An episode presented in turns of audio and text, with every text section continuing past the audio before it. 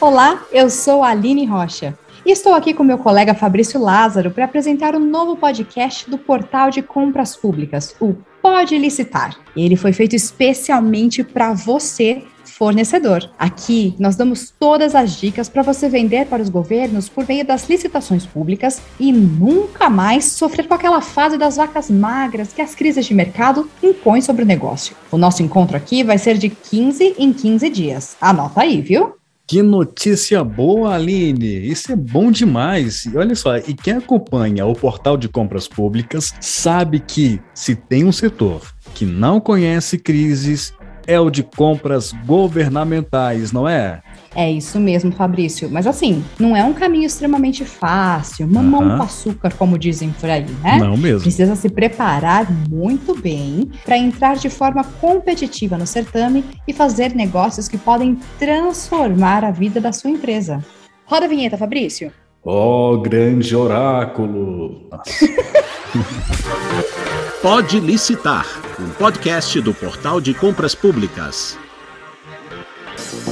E quem está conectado com a gente para nos esclarecer tudo sobre licitações e explicar o passo a passo para vender para prefeituras, governos estaduais e governo federal é o Henrique Pereira Vieira, que coordena as formações EAD do portal. Olha que legal. Então, bem-vindo, Henrique. Muito obrigado por estar com a gente e vamos assim, ó, começar passo a passo, começar do básico, tá?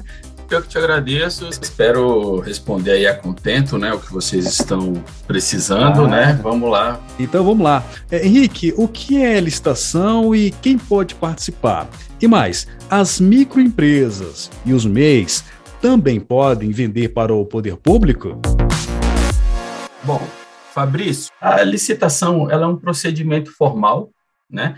Quando a administração ela deseja adquirir um bem ou contratar um serviço, ela se utiliza da licitação, que é um procedimento formal, que destina-se a garantir a observância do princípio da isonomia e selecionar a proposta mais vantajosa para a administração. E Henrique, por meio das licitações, os fornecedores podem fechar negócio com o poder público. Justamente. Agora, o que é necessário fazer para participar dos certames? Quais os documentos são exigidos das empresas? Como se candidatar? Enfim, como participar de uma licitação?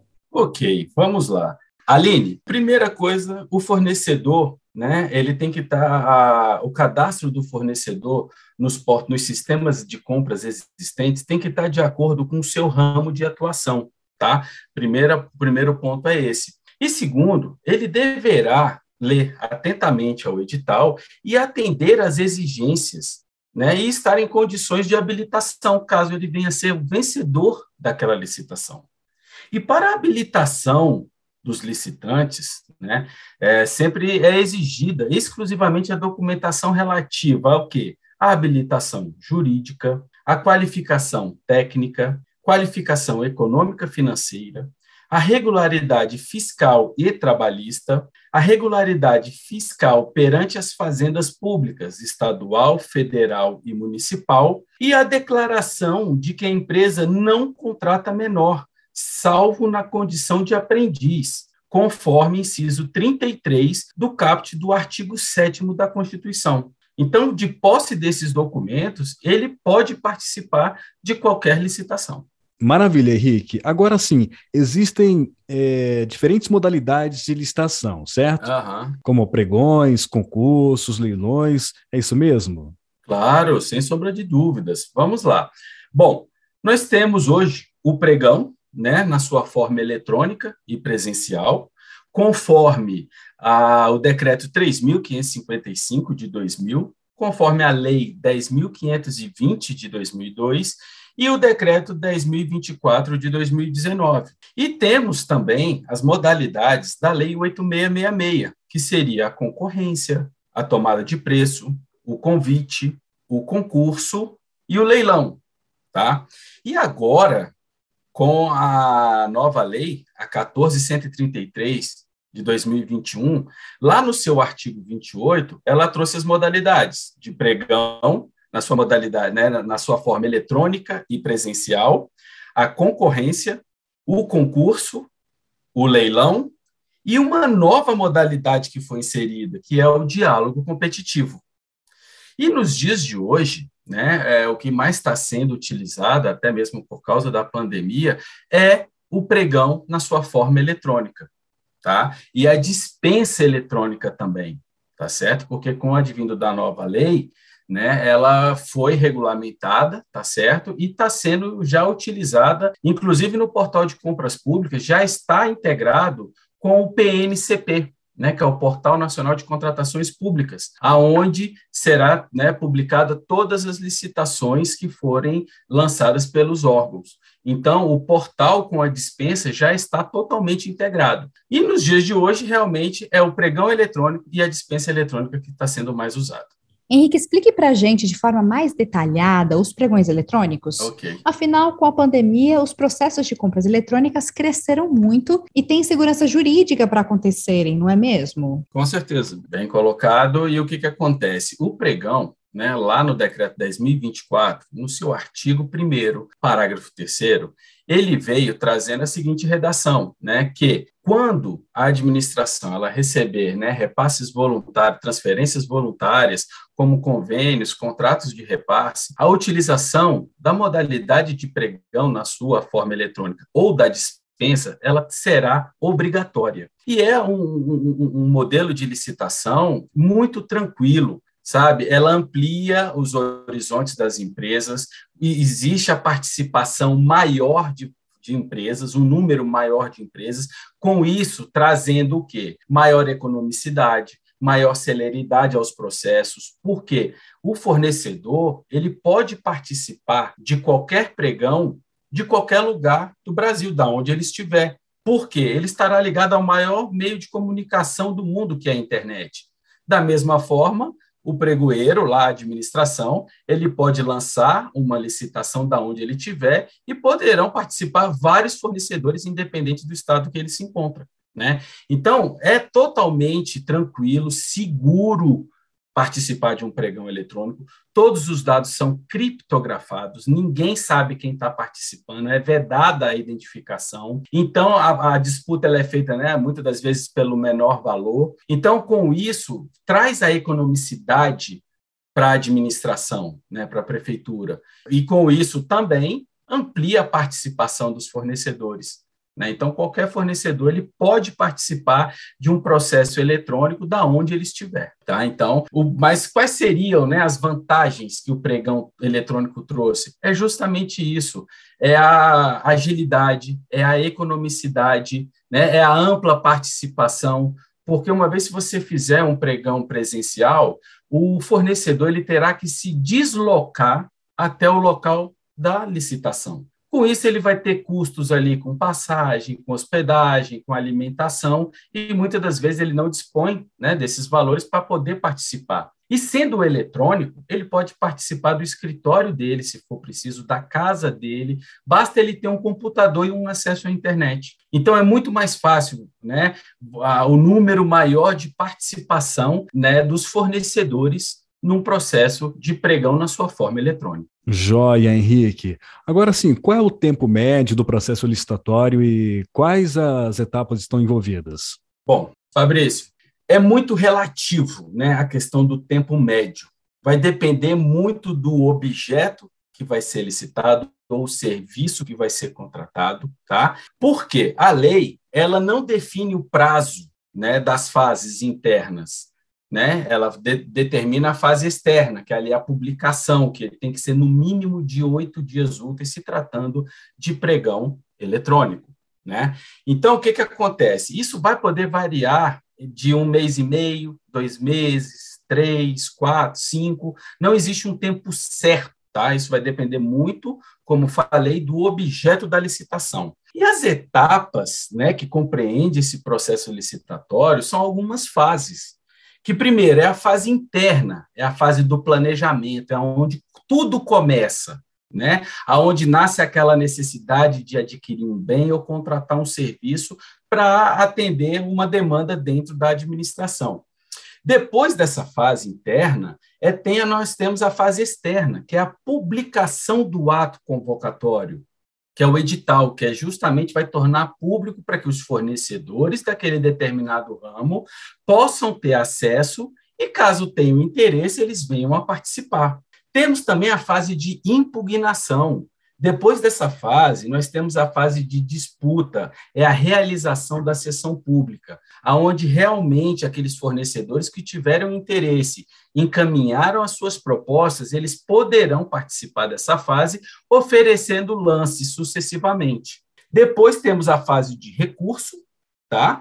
Logo em seguida, nós temos a fase de adjudicação e, por fim, a fase de homologação.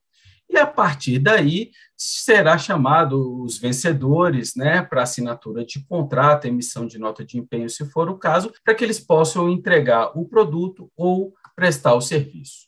E quais os conselhos do portal de compras públicas para quem está começando agora a participar de disputas para vender para as prefeituras? É, Aline, o conselho que nós sempre damos né, para todos os fornecedores, principalmente aqueles que estão começando, como você bem colocou, a gente explica o seguinte: orienta para que ele comece a participar de licitações pequenas, como as dispensas de licitação, entendeu? Às vezes ele não precisa participar de todos os itens, participa de um, de dois, de três itens, para que ele entenda como funciona um processo licitatório, um processo de dispensa, né? para que ele vá adquirindo experiência com o tempo, porque licitação é com o tempo, e cada licitação é uma diferente da outra. Então, a gente sempre orienta, vai participando de pequenas dispensas, né, para você adquirir experiência, musculatura, né? É, e com isso ele vai ganhando atestados de capacidade técnica para que ele possa, no futuro próximo, começar a participar de licitações de maior porte. Né? Então, muitas das vezes essas licitações de maior porte, elas exigem alguma documentação a mais, como eu bem mencionei aqui, que são os atestados de capacidade técnica, né? Que são documentos que comprovam que realmente aquele fornecedor ele entregou ou prestou o serviço a contento, conforme estava solicitando no edital. Então, com isso, ele vai poder participar de licitações de maiores vultos. Então, a nossa orientação é essa: sempre estude bastante, participe dessas licitações menores.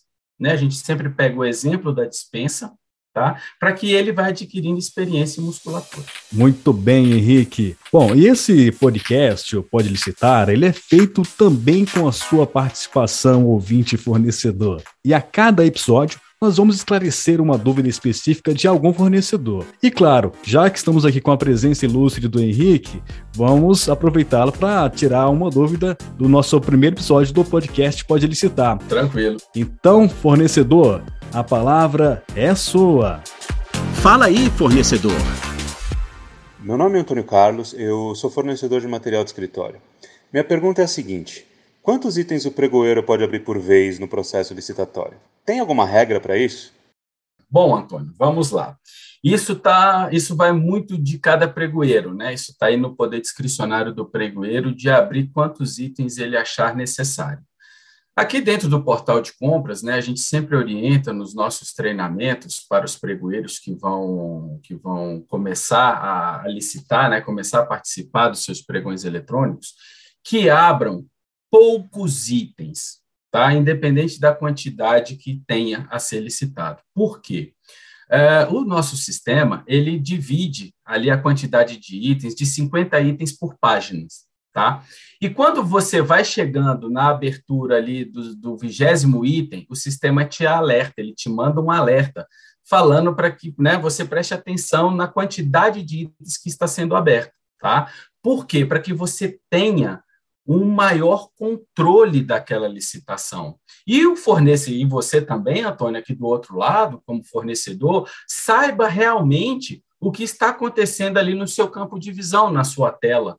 Caso você encaminhe um lance errado, fica fácil de você identificar e solicitar a suspensão, o cancelamento de um lance desse. Então, a gente sempre, isso vai muito do poder discricionário do pregoeiro, mas a gente sempre auxilia que abre de 5 em 5, de 10 em 10, de 15 em 15, tá? Para que fique tudo ali no seu campo de visão, para que você tenha um controle maior da sua licitação e não prejudique ninguém, né? Nem, nem o fornecedor, nem a administração. Muito bom. Ouvinte, esse aqui foi o Henrique Pereira Vieira, que é coordenador das formações EAD do Portal de Compras Públicas. Henrique, muito obrigada por participar conosco aqui do Pode Licitar e por trazer tantas informações importantes. Muito obrigado, a honra é minha de poder participar aqui com vocês e trazer um pouco mais da nossa experiência aqui como EAD do, do portal, tá? Muito obrigado, contem sempre conosco e até uma próxima. Pois é, e nós queremos também conhecer a sua experiência com o portal de compras públicas. Você, fornecedor, fornecedora que tem feito bons negócios com a gestão pública usando a nossa plataforma. Então entre em contato conosco e nós vamos contar o seu caso de sucesso aqui no Pode Licitar. É isso mesmo, Aline. E olha só, estamos inaugurando este novo podcast, ok? Que é o podcast Pode Licitar. E a partir das próximas edições, Queremos ter a sua participação, fornecedor. Então, fale com a gente por este e-mail que vou passar agora: imprensa arroba portaldecompraspublicas.com.br. Aí nós vamos ligar para você e gravar o seu depoimento contando as boas notícias da sua empresa no universo das compras governamentais. Maravilhoso. Sensacional. E como você pôde ver, participar de uma licitação não é algo assim tão complicado quanto parece. Empresas de vários tamanhos e segmentos, inclusive os MEIs, podem participar, já que o poder público compra de tudo por meio de licitações, hein? Então, se você ficou interessado em participar de processos licitatórios e pensa em fazer a sua empresa vender para o governo, é necessário que você tenha sempre em mente o que, Aline? Bora resumir para quem está nos ouvindo?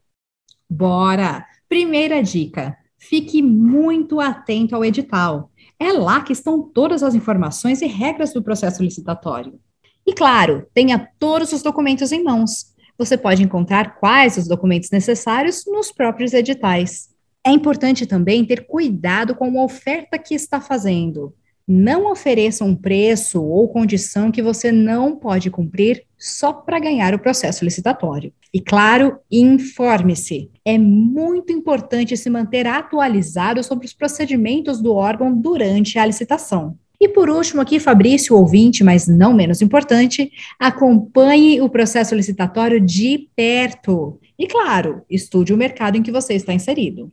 Excelente, Aline! E olha só, a partir de agora, o portal de compras públicas passa a oferecer mais esse canal de orientações e compartilhamento de informações, como as leis que regem os certames, como participar dos pregões eletrônicos, como garantir o pagamento, como qualificar sua empresa para licitações, dicas de gestão e muito mais, para você dar aquele salto que tanto sonha para sua empresa.